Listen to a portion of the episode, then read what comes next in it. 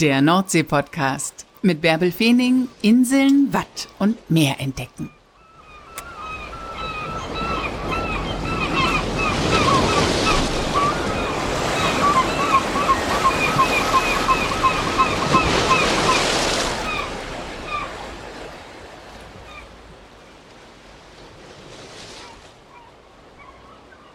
Moin und herzlich willkommen zur 83.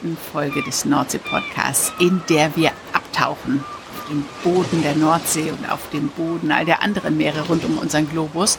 Denn die UN hat dieses Jahrzehnt zum Jahrzehnt der Ozeanforschung ausgerufen, weil die Ozeane große Unbekannte auf unserem Planeten sind und weil sie einfach so wichtig sind für die Zukunft der Menschheit, für die Zukunft unseres Planeten. 70 Prozent der Erdoberfläche sind Meere. Und doch wissen wir erstaunlich wenig über die Meere. Forscher gehen davon aus, dass es gut eine Million höhere Lebewesen gibt und eine Milliarde Mikrobenarten. Davon sind allerdings noch 95 Prozent unerforscht, in der Tiefsee sogar 99 Prozent. Tiefsee ist ab 1000 Metern Tiefe. Tiefsee kommt in der Nordsee nicht vor. Der tiefste Punkt der Nordsee ist 725 Meter.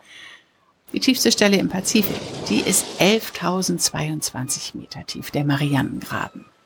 Unser höchster Berg, nur mal so zum Vergleich, damit ihr es euch mal vorstellt, wie tief der Pazifik ist. Unser höchster Berg, der Mount Everest, ist 8.849 Meter hoch. Der würde komplett im Pazifik versinken. Nichts mehr wäre davon zu sehen. Ja, auch der Gipfel würde nicht herausgucken. Im Gegenteil, von da aus wären es sogar noch zwei Kilometer bis zur Wasseroberfläche. 1960 haben sich zwei Forscher mit einem speziellen Boot auf den Weg hinunter zum Marianengraben gemacht. Sie haben es geschafft und sie haben da unten natürlich auch gleich noch eine Plastiktüte entdeckt. Und damit sind wir beim Thema Probleme der Meere. Ja, es gibt nicht nur Plastik, es gibt auch Munition im Meer, die dringend entfernt werden müsste. Es gibt noch so viele weitere Themen rund ums Meer. Das Meer bietet Rohstoffe und Nahrungsstoffe. Es hat eine ganz wichtige Funktion beim Klimawandel. Themen, Themen, Themen. Und ich bin froh und dankbar, dass ich die Gelegenheit hatte, mit Gesine Meissner und Steffen Knot vom Deutschen Komitee der UN-Ozeandekade zu sprechen. Die UN hat ein Jahrzehnt der Meere ausgerufen. Auf unserem Planeten gibt es sieben Kontinente, dort leben acht Milliarden Menschen und trotzdem fokussiert die UN sich jetzt auf die Ozeane. Welche Bedeutung haben die denn für uns Menschen, für unseren Planeten? Warum sind die Meere so wichtig, Gesine Meissner? Ja, die Meere sind kolossal wichtig für uns. Und wir leben nicht umsonst auf dem blauen Planeten. 70 Prozent ist Wasser. Und ohne dieses Wasser könnten wir gar nicht existieren. Nicht umsonst sucht man auf dem Mars nach Wasser, um zu sehen, ob man dahin auch auswandern kann, wenn wir zu viele sind. Und alleine zum Beispiel jeder zweite Atemzug kommt aus dem Meer.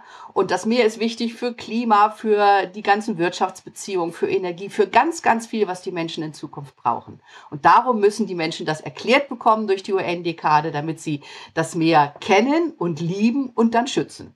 Aber die Menschen lieben doch das Meer schon. Also man fährt bevorzugt in den Urlaub ans Meer. Das ist genau der Punkt. Die Menschen machen häufig Urlaub am Meer, auf dem Meer, im Meer, aber denken nicht darüber nach. Das Meer wird als gegeben hingenommen, ist taken for granted, wie die Amerikaner sagen. Und man hinterfragt gar nicht, äh, können wir irgendwas tun, um das, das Meer so schön zu erhalten. Manchmal wird das schon gemacht mit Strampsammelaktionen von Plastik oder im Great Barrier Reef in Australien gibt's große Tafeln, die erklären, warum das Meer so toll ist und geschützt werden muss. Aber meistens wird's einfach genutzt und nicht geschützt und nicht drüber nachgedacht. Und das müssen wir entscheidend verändern. Das heißt, den Menschen ist nicht klar, welche Bedeutung das Meer über diesen Erholungswert hinaus hat? Absolut. Und zum Beispiel, es wird vom Green Deal gesprochen, dass wir Klimawandel bekämpfen müssen. Und da ist es tatsächlich so, dass mich immer tierisch ärgert, wenn da nur davon gesprochen wird, wir müssen aufforsten, wir müssen also die Wälder und die Wiesen renaturieren. Äh, wir müssen vor allen Dingen das Meer auch stärker in den Fokus rücken. Das Meer kann wirklich zum Beispiel durch Mangrovenbäume, durch Seegraswiesen viel mehr tun, um CO2 zu speichern und den Klimawandel zu bekämpfen. Das hat es auch schon getan, als das alle Wälder dieser Welt können. Und das ist etwas, was die Menschen einfach kennenlernen müssen. Und wie gesagt, das ist nur der Klimawandel. Klimawandel bekämpfen geht überhaupt nicht ohne mehr. Also der Green Deal geht nur mit dem Blue Deal. Da beißt keine Maus den Faden ab. Insofern hat das Meer eine ganz große Bedeutung für die Zukunft unseres Planeten. Genau. Steffen Knot ist auch mit dabei, hört im Moment nur zu. Welche Bedeutung haben die Meere denn für die Menschen? Ja, für den Menschen ist es zum einen so, dass natürlich der Großteil der Menschheit an den Küsten lebt, so in einer Größenordnung 100 bis 300 Kilometer von der Küste weg. Und natürlich vieles, was in den Meeren passiert, unmittelbar dann auch auf die Menschen an Land Einfluss hat, sei es jetzt Klimaereignisse oder eben Nahrung. Und vieles, was da im Meer derzeit auch in schlechtem Zustand ist, wirkt sich auch direkt aus auf die Menschen an der Küste. Und wir sehen es ja beispielsweise auch direkt bei Plastikmüll im Meer und mit anderen Dingen, dass wir als Menschen auch an Land sehr großen Einfluss haben auf die Ökosysteme im Meer und wir auch mit unserem Verhalten positiv dazu beitragen können, dass sich der Zustand der Meere mit verbessert. Die Meere sind aber doch auch entscheidend als Nahrungsquelle und sie sind wichtig für den Transport von Gütern, oder? Ja, es ist tatsächlich auch so, je mehr Menschen auf diesem Planeten leben, es sind jetzt eben Richtung acht Milliarden, ist, man sagt, spricht von neun bis zehn, umso mehr wird man auch Waren hin und her transportieren müssen, Güter transportieren. Und der 90 Prozent unseres Warenverkehrs läuft schon jetzt per Schiff über den Meerweg. Und nicht immer nachhaltig, sondern häufig auch so, dass die Meere darunter leiden. Das muss man also verbessern. Und gleichzeitig ist es auch so, dass was, was Nahrungsmittel angeht, äh, nicht nur ganz viele Menschen vom Fischfang leben und Fische essen, sondern man spricht auch davon, dass man noch weitere Kapazitäten der Eiweißversorgung aus dem Meer entwickeln kann. Man spricht von, von neuen Nahrungsmitteln aus dem Meer, wie zum Beispiel Bier aus Algen oder auch Quallensalat oder Seetank, äh, wie auch immer. Also es gibt ganz viel, was schon ausprobiert wird, was lecker sein kann, was auch vorhanden ist und was das gesamte Ökosystem Meer nicht weiter belastet, sondern wo wir tatsächlich von dem, was das Meer bietet, profitieren können durch Ernährung.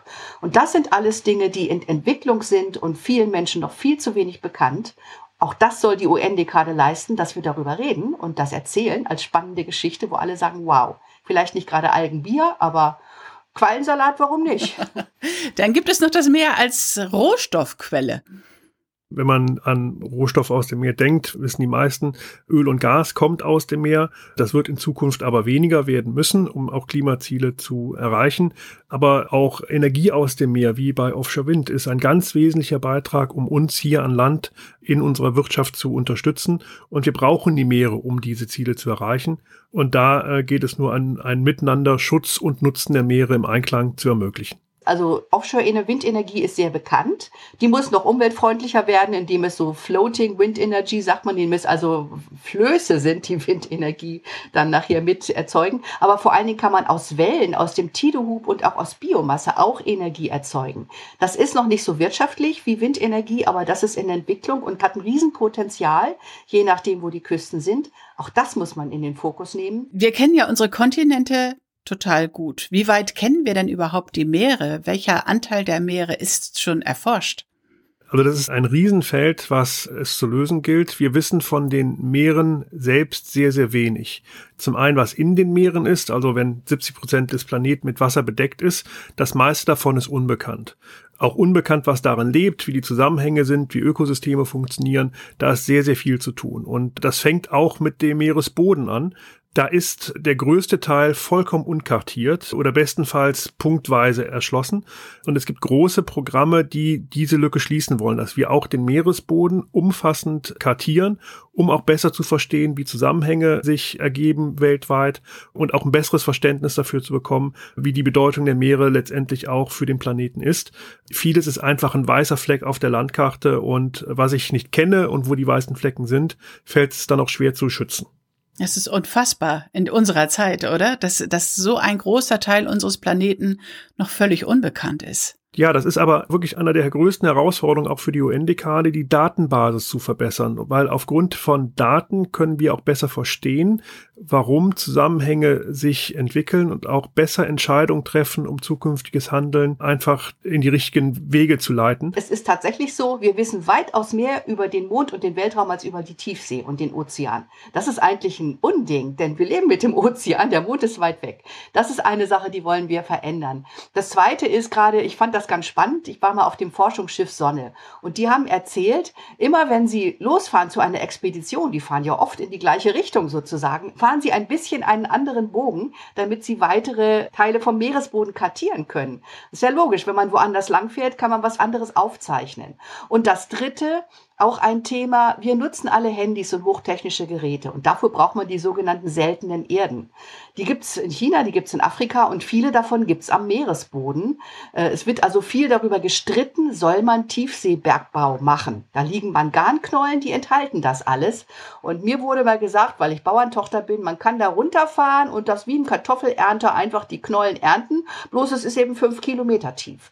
Und der Punkt ist der, es wird darüber gesprochen, ob man das machen soll, damit die Menschen genug Nachschub haben für ihre Handys und technischen Geräte und für die Industrie, oder ob man das nicht darf, weil man noch gar nicht genau weiß, man hat zu wenig Forschungsdaten, was passiert denn, wenn man das da wegnimmt? Was kann denn da alles durcheinander gebracht werden? Und gerade in der Tiefsee, diese ganze Biodiversität, wenn man da einmal kräftig für, für Durcheinander sorgt, kann das sein, dass das Jahrhunderte braucht, um sich zu erholen. Und das wollen wir natürlich nicht.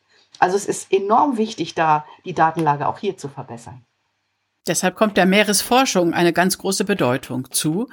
Und Meeresforschung funktioniert nicht ohne Meerestechnik. Was sind denn die großen Herausforderungen für Meeresforschung und Meerestechnik in diesem Lebensraum? Ja, also der Lebensraum Meer oder die Ozeane sind eine sehr herausfordernde Umgebung. Also wenn ich Dinge in den Weltraum schicke, da ist äh, Temperatur und Vakuum okay, aber auf dem Meeresboden habe ich hohe Drücke, ich habe kalte Temperaturen, ich habe äh, Salzwasser, viele Dinge, die jegliches Equipment angreifen. Und hier die ähm, Technologien bereitzustellen, um die Erforschung zu ermöglichen, ist eine ganz große technische Leistung. Also selbst wenn ich ein, ein U-Boot äh, herunterbringen will oder mit einem Menschen sogar drin, die Drücke, die dort ausgehalten werden müssen, sind enorm. Und das hat sehr große Anforderungen an die maritime Technik. Oder vielleicht auch ein ganz einfaches Beispiel, Unterwasserkommunikation ist ein eigenes Thema. Das ist gar nicht mal so einfach, große Datenmengen über große Entfernung unter Wasser zu übertragen. Wie mache ich das? Äh, wie kann ich Daten zusammenfassen, verkleinern? Wie kriege ich Messstationen auf dem Meeresboden? All dafür ist Technik notwendig und die wird in Deutschland auch entwickelt. Wenn ich äh, auch da noch etwas, also aus meiner Sicht sagen darf, der Steffen ist der Meerestechniker par excellence, mhm. aber es ist so, dass man äh, diese Technik nicht nur für die beschriebenen Sachen braucht, die er jetzt genannt hat, sondern äh, was mich zum Beispiel umtreibt, weil ich äh, aus Munster komme. Das ist ein Standort mit großem Truppenübungsplatz. Und da gibt es den Dettlinger Teich, wo nach dem Weltkrieg ganz viel alte Munitionen reingepackt, zugeschmissen wurden. Und jetzt forscht man daran. Und es gibt nicht nur in diesem Dettlinger Teich das Ganze. Das ist noch relativ unschädlich. Das ist in der Heide, da ist Erde drüber. Aber es gibt ganz viel Altklassen in Nord- und Ostsee. Und das ist ein Riesenproblem. Das ist eine tickende Zeitbombe. Das weiß man. Irgendwann kann das alles erodieren und freigesetzt werden. Und es gibt auch da schon Technik, das weiß nun wahrscheinlich Steffen wieder besser zu erklären, wie man das eben, ja, bergen kann, wie man das unschädlich machen kann. Das ist ein großes Projekt, das auch sich die neue Bundesregierung zu Recht vorgenommen hat, sich darum zu kümmern, dass wir eben diesen Kram loswerden vom Meeresboden und zwar möglichst unschädlich und ungiftig. Allein in der deutschen Nord- und Ostsee sind 1,6 Millionen Tonnen an Kriegsmunition aus zwei Weltkriegen und danach noch am Meeresboden. Und da arbeitet die Zeit gegen uns weil der Zustand wird nicht besser, die Sprengstoffe und Chemikalien werden freigelegt und das nicht nur in der Nord- und Ostsee, sondern weltweit. Bis in die 70er, 80er Jahre wurden Munition einfach verklappt im Meer und das geht nicht weg. Und diese Probleme kommen auf uns zu. Und wenn wir hier Technologien entwickeln können, um vernünftig zu kartieren, eine Bestandsaufnahme zu machen, aber dann auch um das zu bergen und auch zu entschärfen, ist eine Generationenaufgabe, die wir auch alle gemeinsam angehen müssen, weil das, das merken wir schon auch in der deutschen Nord- und Ostsee. Die Chemikalien gehen ins Wasser rein und früher oder später gehen die in die Nahrungskette. Und das betrifft dann wieder uns alle und wir alle sind da vom Meer und vom Wasser abhängig. Also wir haben da eine gemeinsame Aufgabe, diese Themen anzugehen und Munition im Meer ist das eine, Plastikmüll das andere, wo wir wirklich auch hier von Deutschland aus Initiativen starten können, um das voranzubringen. In welchem Zustand sind denn die Meere? Also das sind ja im Grunde schon die beiden großen Themen, Munition im Meer, Plastikmüll im Meer. Äh, kann man sagen, die Meere sind in einem katastrophalen Zustand oder weiß man viel zu wenig über die Meere, um es so einschätzen zu können? Man hat da schon recht guten Blick, dass der Zustand der Meere nicht gut ist. Also zum einen äh, hat man Indikatoren, die verständlich sind, auch jetzt im, im Rahmen vom Weltklima. Das sind Sauerstoffgehalt, äh, CO2-Gehalt in den Meeren, der Temperaturanstieg in den Meeren, wo auch letztendlich die Polkappen abschmelzen. Äh, das sind Einflüsse, die man unmittelbar messen kann. Ein sehr klarer Indikator ist auch der Verlust von Biodiversität in den Meeren. Also viele Arten sind stark gefährdet ähm, und auch der Verlust von Ökosystemen. Ähm, und da beispielsweise kann man sehr deutlich erkennen, äh, Korallenriffe sind äußerst sensibel, was Veränderungen angeht in den, in den Meereszustand, sei es mit Temperatur. Und hier ist sehr besorgniserregend, wie äh, Korallenriffe weltweit unter dem Klimawandel und dem Zustand der Meere leiden. Und große Initiativen sind notwendig, um letztendlich da Abhilfe zu schaffen. Also da ist wirklich sehr, sehr viel zu tun und da sind die nächsten zehn Jahre auch entscheidend. Also was wir heute nicht umkehren, wird sich lange, lange Jahre auch nicht beeinflussen lassen. Und da haben die Generationen nach uns dann auch die Folgen zu tragen. Das Gespräch mit den beiden ist an dieser Stelle noch nicht zu Ende. Es gibt noch viele andere Aspekte zu besprechen. Das machen wir in einem anderen Podcast, auf den ich euch hier heute hinweisen möchte. Ein neuer Podcast, der diese Woche gestartet ist. Technik und mehr. Faszination Meerestechnik. In dem Podcast geht es ein bisschen mehr um die besonderen Arbeitsbedingungen im Meer durch den hohen Salzgehalt, durch den ständigen Wechsel der Gezeiten, durch Wind und Wellen und den steigenden Druck, je tiefer man kommt und um die Technik, die eingesetzt wird, eben um das Meer zu erforschen, um die Technik, die eingesetzt wird beim Bau von Offshore-Anlagen, ja, Technik, die all diesen Bedingungen standhalten muss. Und eine der ersten Folgen in diesem Podcast ist eben das Gespräch mit Gesine Meissner und Steffen Knot, in dem wir uns ausführlich mit der Situation der Meere beschäftigen. Also hört euch das Gespräch dort gerne weiter zu Ende an. Der Podcast heißt Technik und mehr Faszination Meerestechnik. Ist genauso wie all meine anderen Podcasts kostenlos bei Apple Podcasts oder Spotify zu abonnieren. Und übrigens gibt es diesen Podcast auch in englischer Version Technology and the Sea Fascination Marine Technology ja, ich würde mich freuen, wenn ich euch auch da regelmäßig mit ans Meer nehmen kann. Und hier kümmern wir uns weiterhin um die Nordsee. Das war's für heute. Danke, dass ihr bei Apple Podcasts oder Spotify kurz eine gute Bewertung hinterlasst. Danke, dass ihr diesen Podcast abonniert oder anderen davon erzählt. Eine gute Woche wünsche ich euch. Bis bald.